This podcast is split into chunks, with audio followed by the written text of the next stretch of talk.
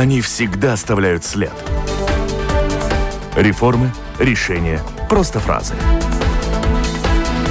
Они могут уйти в отставку, а могут войти в историю. Сегодня они – действующие лица –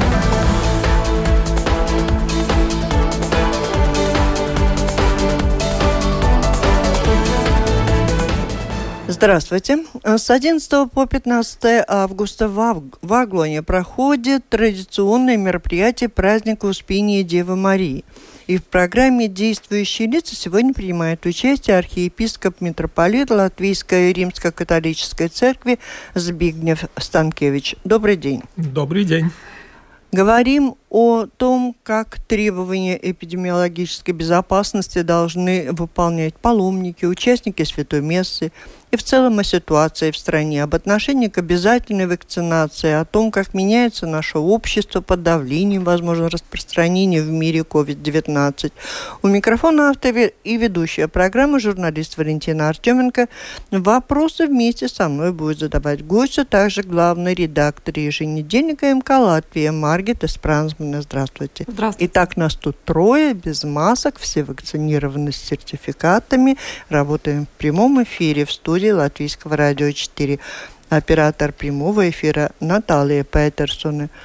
Слушатели могут присылать свои вопросы по электронной почте – с домашней странички Латвийского радио 4 сделать это достаточно просто.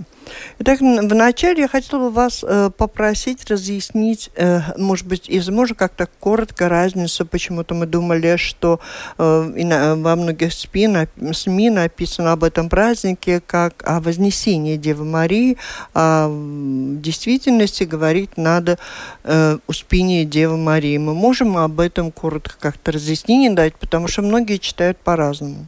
Да, есть существенная разница, потому что вознесся Иисус Христос в небо. Он как Сын Божий, так сказать, воскрес собствен, собствен, как бы собственными силами и вознесся в небо. Но Дева Мария, она мы говорим «успение», э, по-латышски «дебесис узнимшана», она была, была взята в небо, Бог ее взял, Христос ее взял к себе, она не собственными силами, так сказать, вознеслась. И это очень существенная разница э, для богослова с точки зрения теологии, это очень серьезный изъян, когда угу. сказать, вознесение Девы Марии. Ну и в целом об этом празднике об этих мероприятиях. Они начались уже 11 августа, продлятся до 15, и в этом году это уже будет другая форма. Какая возможность присутствия и участия э, в празднике желающих? Ну, в этом году, слава богу, уже будет лучше, чем в прошлом, потому что в прошлом там было всего лишь где-то 800 человек, хотя было разрешено 3000 Э, те, которые там, по-моему, имели сертификаты э, вакцин... Э, с теста, но просто люди боялись, и это было так сложно, это все, это, так сказать, утрясти, что мало народу было. Но в этом году я предлагал, чтобы разделить эту сакральную площадь на две части. В одной части те, которые сертифицированные, так сказать, имеют сертификат о вакцинировании или переболевшие, и там э, количество не ограничено будет. А вторая часть площади – это для тех, которые не вакцинированы, но они должны предъявить э, отрицательный тест, результат тестирования, угу. что они здоровы. И там максимальное количество 3000, нет, а там одна тысяча всего лишь этих невакцинированных, и они должны э, подать заявку, созвониться там, ну, через приход, иметь пригласительное. Ну, короче говоря, там... Бюрократическая такая гораздо маленькая. сложнее, но вначале, в общем-то, хотели сделать только для вакцинированных. Но я предлагал, что, говорю, не дискриминировать, дать возможность тоже для остальных.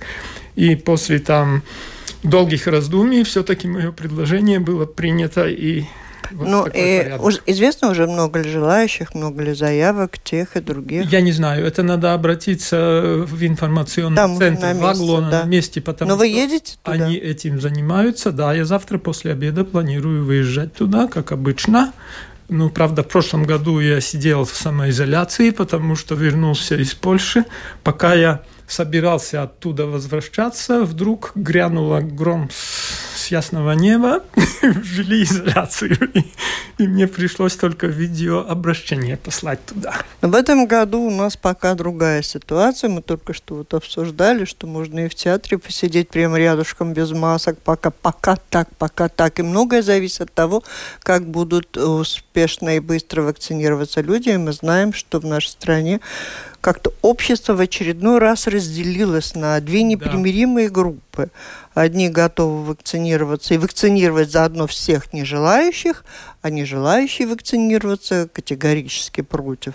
Как вы оцениваете эту ситуацию? Но я думаю, что мы все здесь присутствующие, поскольку вакцинированы, то я могу сказать, что когда вот эти две недели прошли после второй вакцины, какое облегчение я почувствовал, потому что ты не боишься, что ты можешь заразить кого-то, что, в общем-то, ты сам тоже более в безопасности.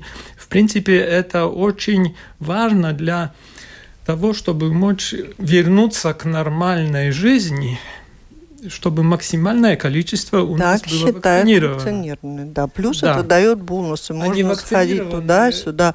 Вот почему мы ссоримся. Мы, мы часто из-за этого уже в обществе ссоримся. Знаете, тут два, два аспекта, которые я бы хотел э, сказать, немножко пояснить.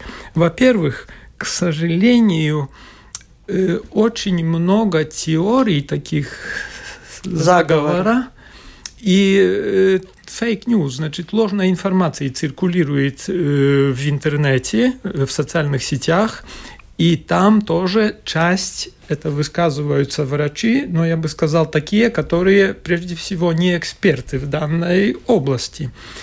И потом, конечно, там есть политические, там есть экономические разные мотивы, почему одни производители вакцин борются против других и, и тому подобное. Там это одно измерение. И, к сожалению, те, которые, ну, как я бы сказал, не особо-то компетентные и наивные, они начинают верить в эти все теории. А те, которые в них да. верят некомпетентными, называют нас с вами. Э, да. Но дело в том, что мы должны принять друг друга таковы, каковы мы есть, и любовь к ближнему, она обязывает вакцинированных к невакцинированным и, и невакцинированных по отношению к вакцинированным. Поэтому давайте жить дружно, принять друг друга, каковы мы есть, не воевать, а просто поступать согласно своему убеждению. И все. А расскажите нам о последних внутрицерковных решениях. А, по сегодняшним новостям можно было понять, что а, в проповеди теперь вопрос вакцинации вообще не будет а, подниматься. Ну, дело в том, что главная задача церкви – это проповедовать Евангелие и распространять Царство Божие а не агитировать против вакцины или за вакцину.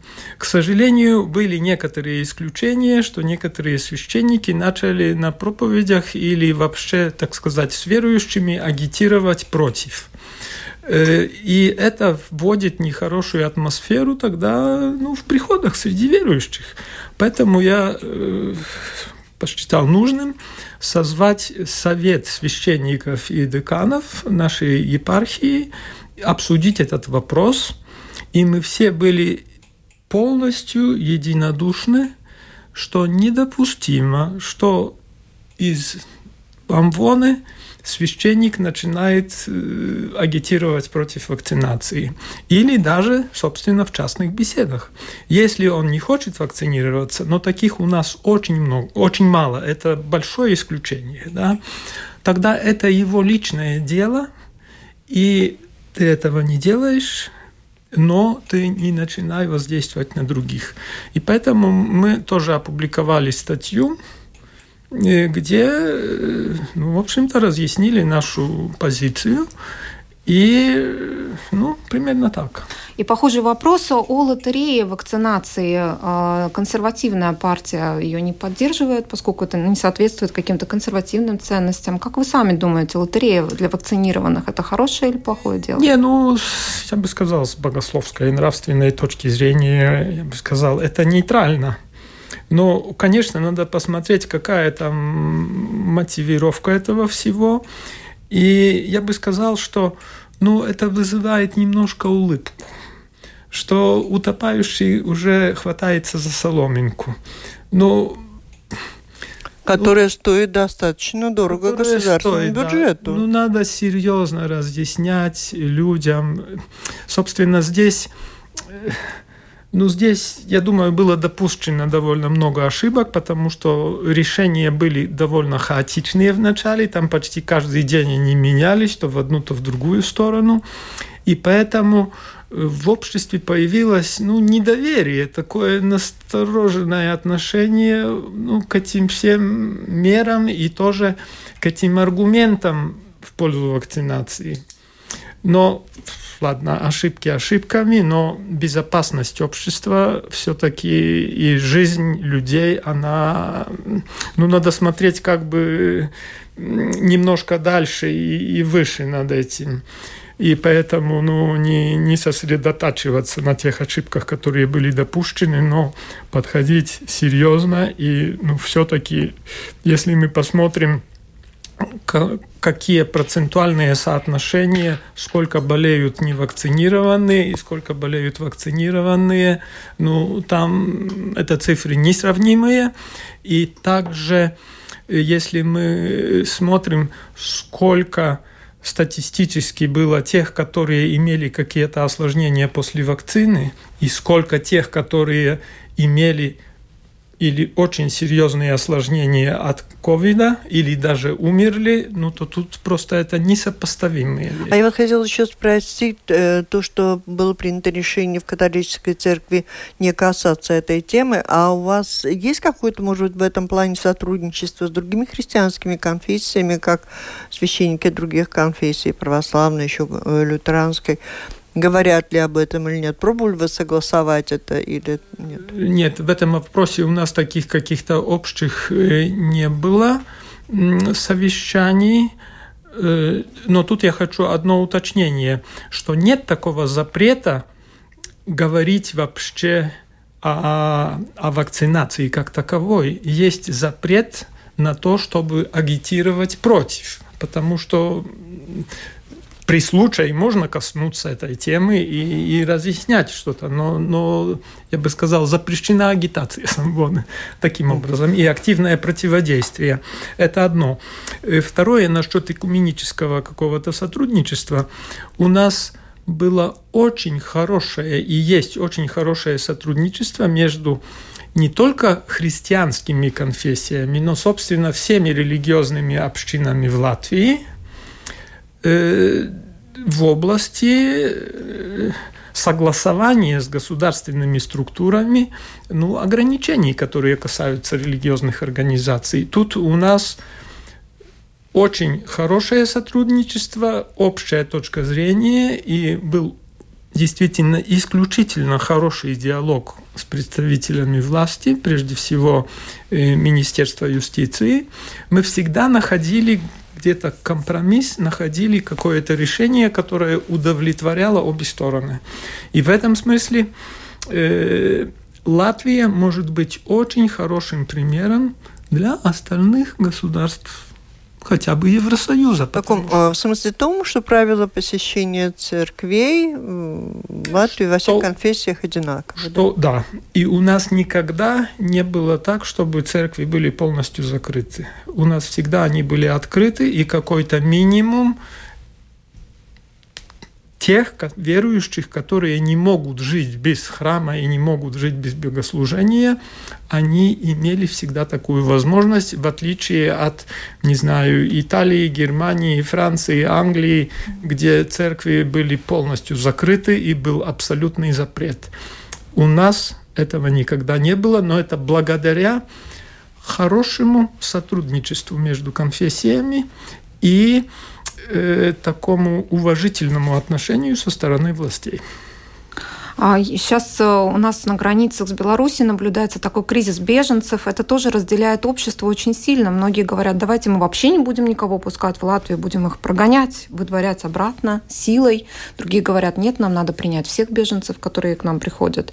Вот какое ваше мнение этом? Простите, можно я как бы э, дополню этот mm-hmm. вопрос? Он, конечно, очень актуален и интересно.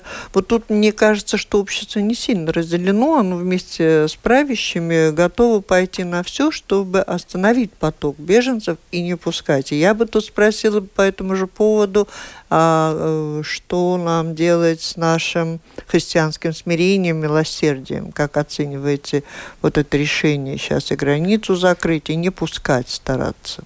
Ну, Папа Римский Франциск, когда он в 2018 году посетил Латвию, то в кулуарах он э, похвалил наших, э, наши власти, э, Латвию за разумное и очень уравновешенное э, отношение к беженцам, за такую уравновешенную, так сказать, политику.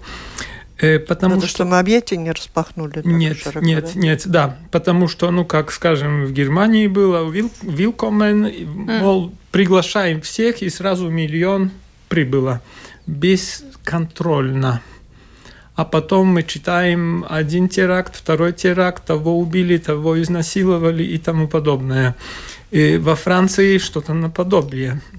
Э, правда, они столько не приняли этих беженцев, но там очень напряжение растет в обществе. Латвия избрала другой путь. Она очень внимательно просеивает беженцев и в принципе, есть процедура, согласно которому, которой э, можно принять этих беженцев, но не бесконтрольно. Потому что, когда я смотрю, какой там состав этих беженцев, в основном это мужчины 20-30, максимум может быть 40 лет. Исключение скорее, что там какая-то женщина или, или ребенок. Ну, это, собственно, как такая, на первый взгляд, армия, да, которая приходит, и поэтому надо... Ну, а ваша рекомендация, что же им делать, бедным, они уже сюда прибыли? Э, ну, 40-летние, Ну, они прибыли как туристы в Белоруссию. Их приглашали фирмы, которые там... У них туристическая виза. Ну, пожалуйста, посетите Белоруссию и езжайте обратно. Основная масса из них, они из Ирака. В Ираке теперь войны больше нету, в отличие от Афганистана. Из Афганистана там только некоторые. Ну, в общем-то, надо очень внимательно просеивать это все. Я за милосердие, но чтобы это милосердие не было бесхребетностью и угожданием ну, тем, которые пребывают с нехорошими или очень корыстными намерениями. Ну, насчет туристических виз, э, это достоверно известно? Ну, я такое, такое читал, да, в прессе. Да. Скажите, пожалуйста, ведь в Беларуси католическая церковь занимает достаточно большое, значимое место в этой стране. А как да. католическая церковь ну, оценивает режим Лукашенко, происходящий там в последнее время? Ну, в Беларуси там было так, когда начались репрессии, и э, на площади возле кафедрального собора католического там были протестующие, мирные протестующие, и начались там ну, силовые акции со стороны, со стороны полиции. Э, тогда часть, она спряталась в кафедральном соборе, и их не выпускали оттуда. Ну, короче говоря, протестующим применили, мирным протестующим применили насилие, и митрополит Минский, Тадеуш Кондрусевич, он высказался в медиах, ну, публично, что к своему народу нельзя применять силу, ну, нельзя применять насилие. Ну, когда он выехал там в Польшу, его паспорт аннулировали и не впускали, не впускали его в Белоруссию. И там пришлось Ватикану вмешаться, и даже госсекретарь, кардинал Паролин, ездил в Минск, чтобы, чтобы решать этот вопрос. С трудом его впустили обратно, но через месяц отправили на пенсию. Ну и потому как что же у там? него был пенсионный возраст. Сейчас католической церковью ее позиции. Вместо него кто-то есть? Э, ну, есть э, временный администратор, который еще старше его, кстати. Э, в общем-то, мы видим, что католическая церковь, она свою позицию сказала, но ее возможности очень ограничены, потому что сразу начинаются репрессии. Поэтому надо ну, очень-очень понимать, где какие границы. Ну вот а, по поводу насилия еще некоторая, некоторую тревогу внушает ситуация во Франции, где был только что убит католический священник беженцем. Из Руанды. Из Руанды, да. Но он психически неуравновешенный, он уже был на учете полиции, у него даже был там какой-то приговор, по-моему, даже в тюрьме он был, но его выпустили так под наблюдением. Но, к сожалению, закончилось очень плачевно.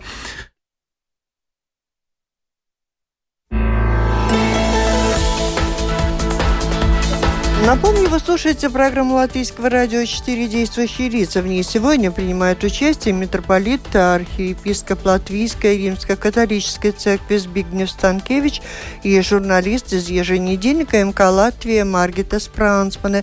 И слушатели могут присылать свои вопросы гостю по электронной почте с домашней странички Латвийского радио 4. Сделать это достаточно просто. Продолжаем.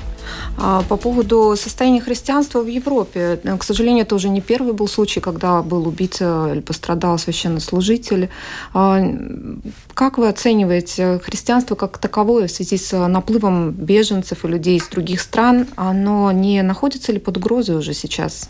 Ну, к сожалению, зачастую находится, потому что тоже во Франции там, насколько я помню, там ну, буквально зарезали или там даже голову чуть ли не отрезали священнику.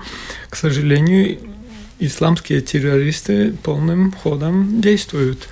И э, теперь я так сразу не скажу цифру, но, к сожалению, э, очень растет количество осквернения церквей и такого ну, актов вандализма по отношению к церкви.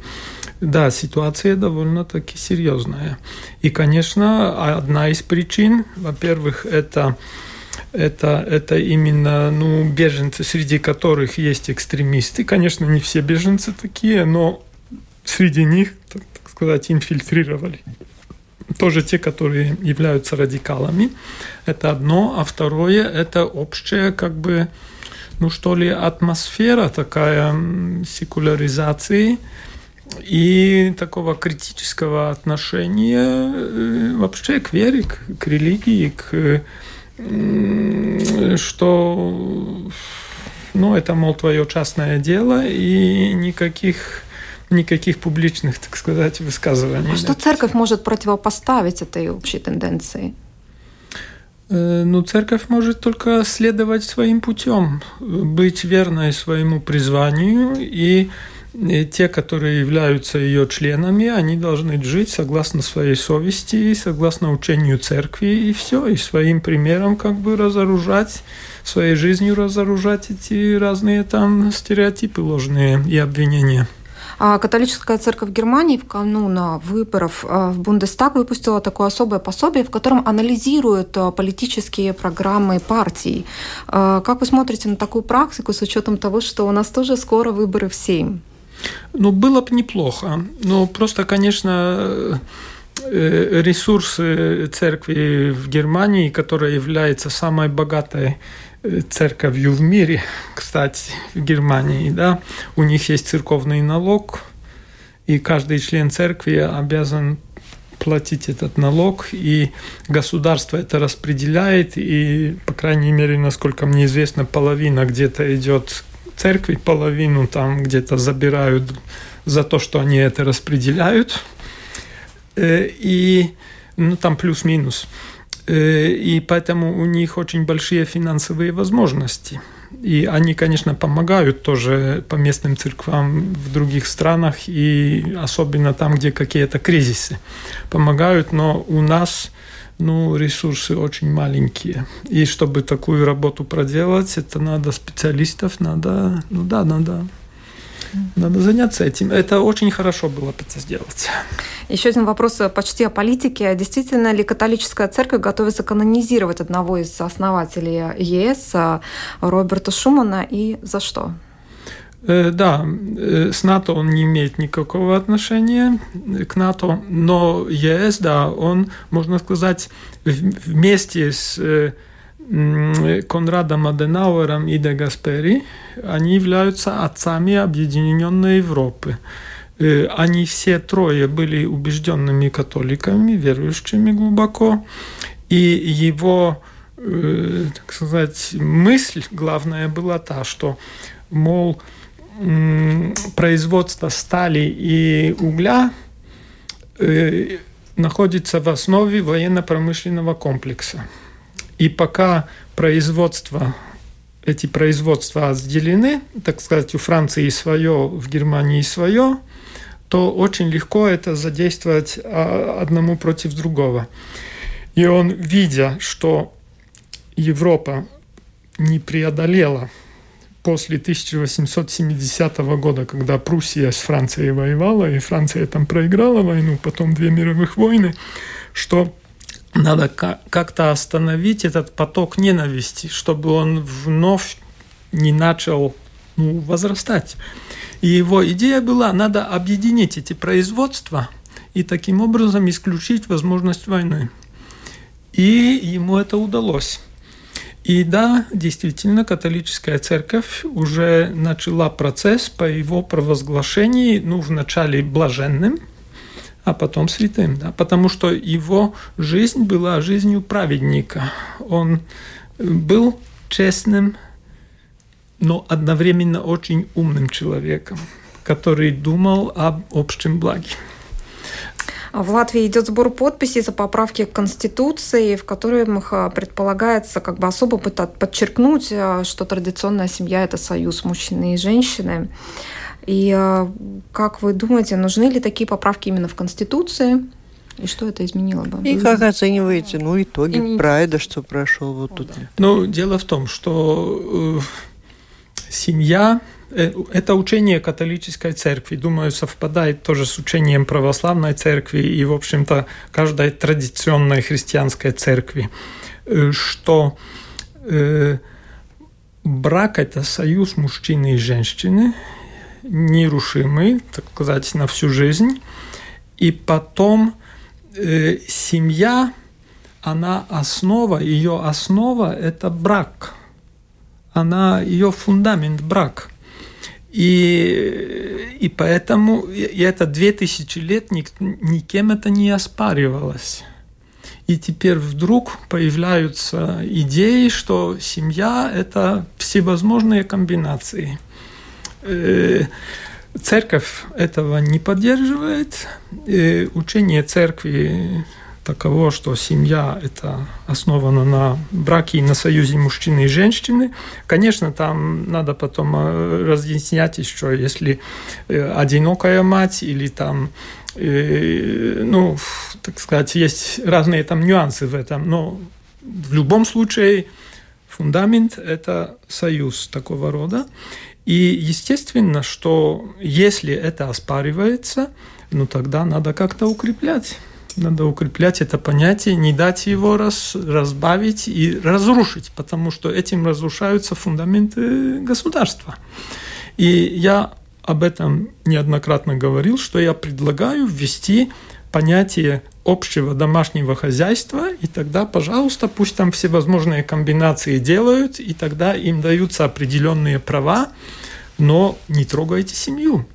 И когда вышло это решение Конституционного суда, которое в мотивационной части там назвали эти разные, ну, так сказать, другого рода союзы с семьей, ну тогда, к сожалению, мое предложение его отодвинули на бок и начали э, ну, собственно, происходит антагонизация общества, потому что тем больше идет давление, чтобы однополые союзы провозгласить браком, то тем сильнее растет оппозиция со стороны тех, которые ну, не считают это, что это возможно, что это правильно.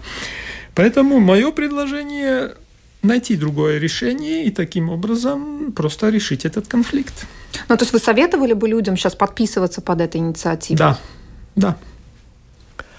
Ну и обратно к коронавирусу. Как с этической стороны вы оцениваете вот законопроект об обязательной вакцинации для учителей и медиков? Ну, это очень деликатный вопрос, конечно, потому что человек, даже если он ошибается, ну, надо как-то к нему с уважением относиться. С другой стороны, когда, скажем, была где-то в конце 50-х была эпидемия полиомиелита – сделали обязательную вакцинацию, чтобы ну, спасти жизни, чтобы остановить это, и никто там даже, даже не спрашивали, никто не протестовал, все делали. И очень много случаев, я бы сказал, было в истории, когда, да, я даже помню, у нас в школе там против Бакас, ОСПА, ОСПА, ОСПА. Э, вакцинировали, там ни у кого не спрашивали, просто чтобы остановить эпидемию. Ну, сегодня ситуация поменялась. Сегодня демократия, там свободный выбор и тому подобное. Говорят, что, мол, это не такая вакцина, как те. Ну, короче говоря, куча аргументов. Конечно, я против того, чтобы насильственно навязывать это, но разъяснять и апеллировать к понятию общего блага и к, к тому, что все-таки, э, если я заболеваю, если я подвержен риску заболевания, то я подвергаю риску и других вокруг меня. Но это все-таки серьезный аргумент. Поэтому я за то, чтобы оставить свободу, но, но все-таки довольно сильно апеллировать. К тому... Есть, мы говорим, что, я думаю, что существует теория заговора. Есть какая-то теория, которая могла бы объяснить все то, о чем вы сейчас говорите? Ну, почему людей это не убеждает? Да. Ну это... что там за теория за этим стоит? Ну как? Да, вот завихрение в голове там.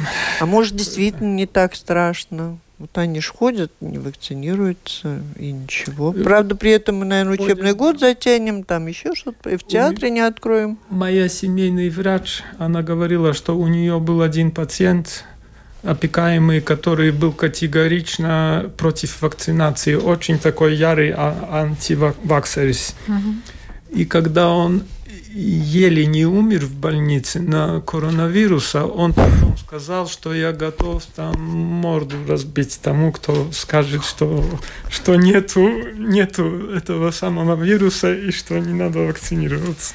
А как пандемия повлияла на пасторскую деятельность а, в церкви? Mm-hmm. Возможно, что какие-то какие функции сейчас невозможно выполнять. Может быть, какие-то появились новые виды пасторской деятельности в связи с тем, что сами люди не могут так часто прийти в церковь? Да, но у нас там, конечно, было очень ограниченное бракосочетание, потому что там было так, что хотели вообще запретить, мы категорически были против. Я знаю, что э, где там, по-моему, во Франции, нет, в Ирландии теперь епископы начали протестовать, потому что там у них... А, э, это самое миропомазание запрещено фактически, да, уже сколько, целый год. И они запротестовали, что нет таинства, мы не можем в бесконечность как бы не, не, не раздавать. Э, и поэтому у нас мы все-таки смогли договориться, что хоть в очень ограниченном как бы присутствии, присутствии верующих, но все-таки все таинства совершались. Э, конечно, я думаю, люди меньше идут к исповеди, потому что там боялись очень вначале. Э, потом Э, да, тоже, э, тоже конфирмация была меньше, но теперь она рестартовалась. Э, миропомазание, значит, но мы ввели, в общем-то, тогда, когда начались ограничения, я сразу своих священников пригласил, ставьте камеры, видеокамеры в церквях, и давайте возможность людям участвовать на удалении. У нас епископская наша конференция издала такой декрет, где разрешила верующим, те, которые или ну, в зоне риска находятся, или плохо уже себя чувствуют, или боятся, что они могут участвовать на удалении в богослужении. Потому что в католической церкви есть церковная заповедь, что ты обязан в воскресные и праздничные дни участвовать в богослужении лично. Но пока у нас есть это послабление, но мы уже призываем людей все-таки участвовать лично, потому что ничто не может заменить, удаленное участие не может заменить э, сказать, участие такое в присутствии. Да. А, сейчас э, возникли в мире дискуссии о якобы о том, что Папа Римский запретил э, латинскую мессу. Вы не могли бы нам объяснить, что это значит и э, с чем это связано? Ну, тут надо уточнить. Да. Не, не латинскую, а есть такие группы, они не очень многочисленны в католической церкви, которые хотят служить мессу по старому обряду, предсоборному. Второй Ватиканский собор, он в 1962 до 65 года он происходил, и он модифицировал литургию и ввел поместные языки, национальные языки. Старый обряд, он только на латинском языке. И вот часть этих верующих, они хотят служить только на в старом обряде, который по латыни. Но, к сожалению, там вкралось такое, что те, которые за этой литургией, они одновременно вот подаются вот на эти теории заговоров против вакцин, там потом против папы и, и там такое разное. Короче говоря, эти что ли центры немногочисленные, они стали, э, они стали как бы местом, где развивается нехороший не раскол. раскол, да, где такое раскольничество и такое центр нездоровая позиция, я бы сказал. Поэтому, а, и э, папа Бенедикт, как бы идя навстречу вот этим всем, он дал разрешение каждому священнику, если он хочет, то он может служить вот в этом старом обряде. Папа Римский, видя этот э, Франциск, значит, что это не приносит хороших плодов. И я, кстати, тоже, когда у меня из Ватикана спросили на этот счет, я именно вот так и сказал. Я не вижу смысла, я вижу, что это приносит плохие плоды. И я очень обрадовался, когда пришел этот документ, что там буквально было написано то, что я уже тоже и, так сказать, доложил. На этом мы практически должны уже завершать нашу программу. Как изменилось наше общество за время пандемии? Ведь мы, наверное, предполагаем, что все, что происходит на Земле по воле Божьей, значит, и вот эти проблемы, которые у нас сегодня есть, тоже как-то связаны, возможно, с этой волей. Как меняется наше общество? К лучшему, к худшему? Закончу только насчет латинского языка. Новую литургию по латыни можно сколько угодно.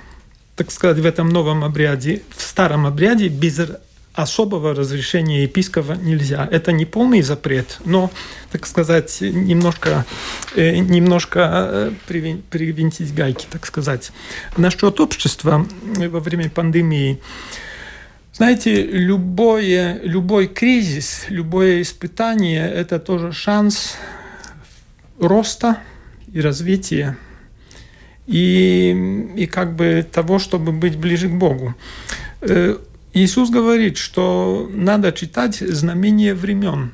И, несомненно, пандемия – это одно из знамений времен. Это сигнал, что мы, человечество разогналось и думало, что вот будет прогресс, прогресс, прогресс, все время потребление больше, больше, больше, благосостояние выше, можно больше удовольствий получать и все.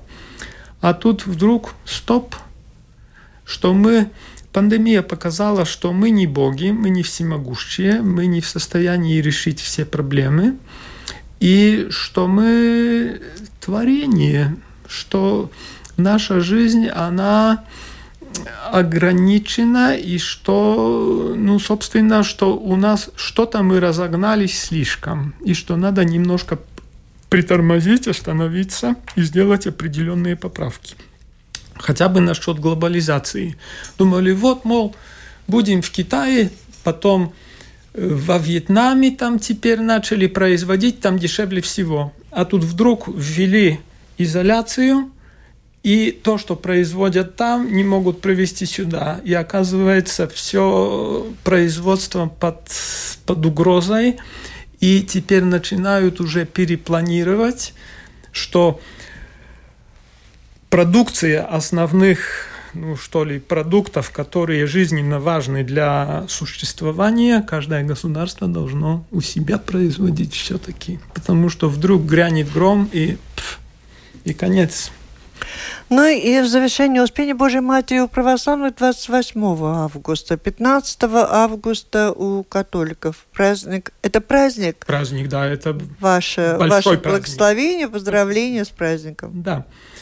То, дорогие слушатели, я вас поздравляю с этим праздником и наших братьев православных тоже, которые будут праздновать позже. Этот праздник, он радостный, потому что Дева Мария, она является первым человеком, который как бы пошел следами Иисуса и показал, что ни смерть, ни грех имеет как бы последнее слово, и что э, мы то она показала, что нас ожидает в будущем. Это полное преображение, это бессмертие, и это единство с Богом и со всеми теми, которые уже в нем. Поэтому я вам желаю духовной радости, э, желаю, чтобы вы не, э, ну, чтобы вы открылись на ту Божью силу, которая может помочь нам преодолеть все трудности, связанные с пандемией и с нашими личными какими-то осложнениями нашей жизни. Бог близок, так как Иисус говорил, Царство Божье среди нас, оно близко. И в глубине каждого человека есть Дух Божий, и Он побуждает нас открыться на Бога и друг на друга. Спасибо. Это была программа «Действующие лица». В ней приняли участие архиепископ Римско-католической церкви в Латвии Збигнев Станкевич и Маргита Спрансмана, главный редактор еженедельника МК «Латвия». Программу провела Валентина Артеменко, Латвийское радио 4, оператор прямого эфира Наталья Петерсон. Спасибо. Спасибо. До встречи в эфире. До свидания.